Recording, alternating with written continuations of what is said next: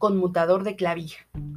Lo que convertiría el teléfono en algo parecido a lo que tenemos ahora fueron las centrales telefónicas, concepto inventado en 1877 por el húngaro Trivadar Puskas, mientras trabajaba para Thomas Edison.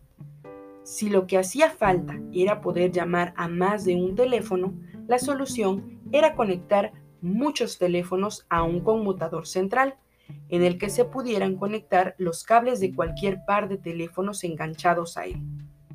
La primera central se puso en marcha en 1878 en New Haven, Estados Unidos, y era capaz de conectar dos pares de teléfonos a la vez.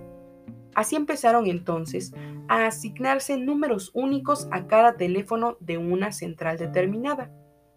El usuario avisaba al operador de la central que quería usar el teléfono.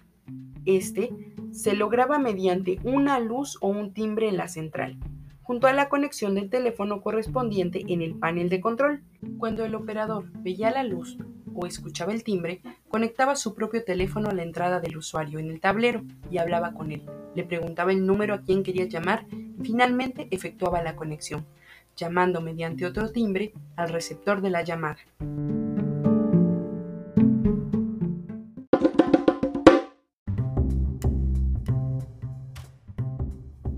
Elevadores.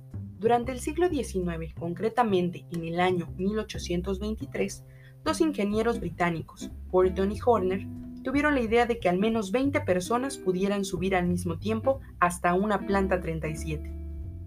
Nació así el concepto de la caja elevadora, capaz de transportar mercancías y personas a lugares que se encontraban muy altos. Sin embargo, aún se necesitaban varios elementos antes de poder convertirse en una realidad. Fue hasta que, en 1857, Elisha Graves, un gran inventor de la época, diseñó los frenos de emergencia que el primer ascensor semejante a los que podemos encontrar hoy en día se pusiera en funcionamiento. Este se ubicó en un famoso centro comercial de la ciudad de Nueva York.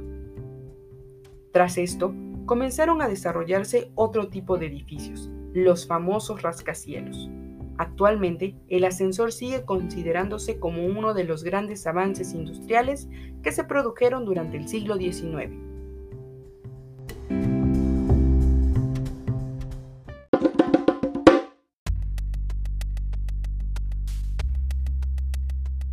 Máquina registradora. Charles Carey diseñó la primera caja registradora accionada por un motor eléctrico en 1906.